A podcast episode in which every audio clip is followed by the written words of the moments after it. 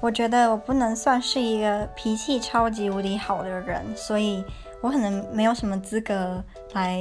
呃说要怎么训练，但。我想到每次如果我很生气啊，我跟我妈讲，然后她就会说，你就把对方当成一颗石头，或是把这个当成是阿弥陀佛给你的试验。如果你就是忍过了啊，你就会什么上西方极乐世界。只要每次听到我就觉得很好笑，然后因为我觉得很好笑，我就会不气。就是想到我妈讲说，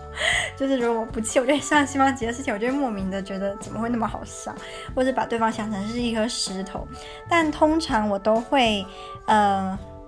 忍不了就看事情啊。像如果是我睡觉的时候被吵，我真的完全无法忍受，我会到一个极限之后，我就会爆炸，我就会想要把对方就是拿把他的就是舌头扯下来做成人蛇饼还是怎样，我就是没有办法忍受啊，我又生气了。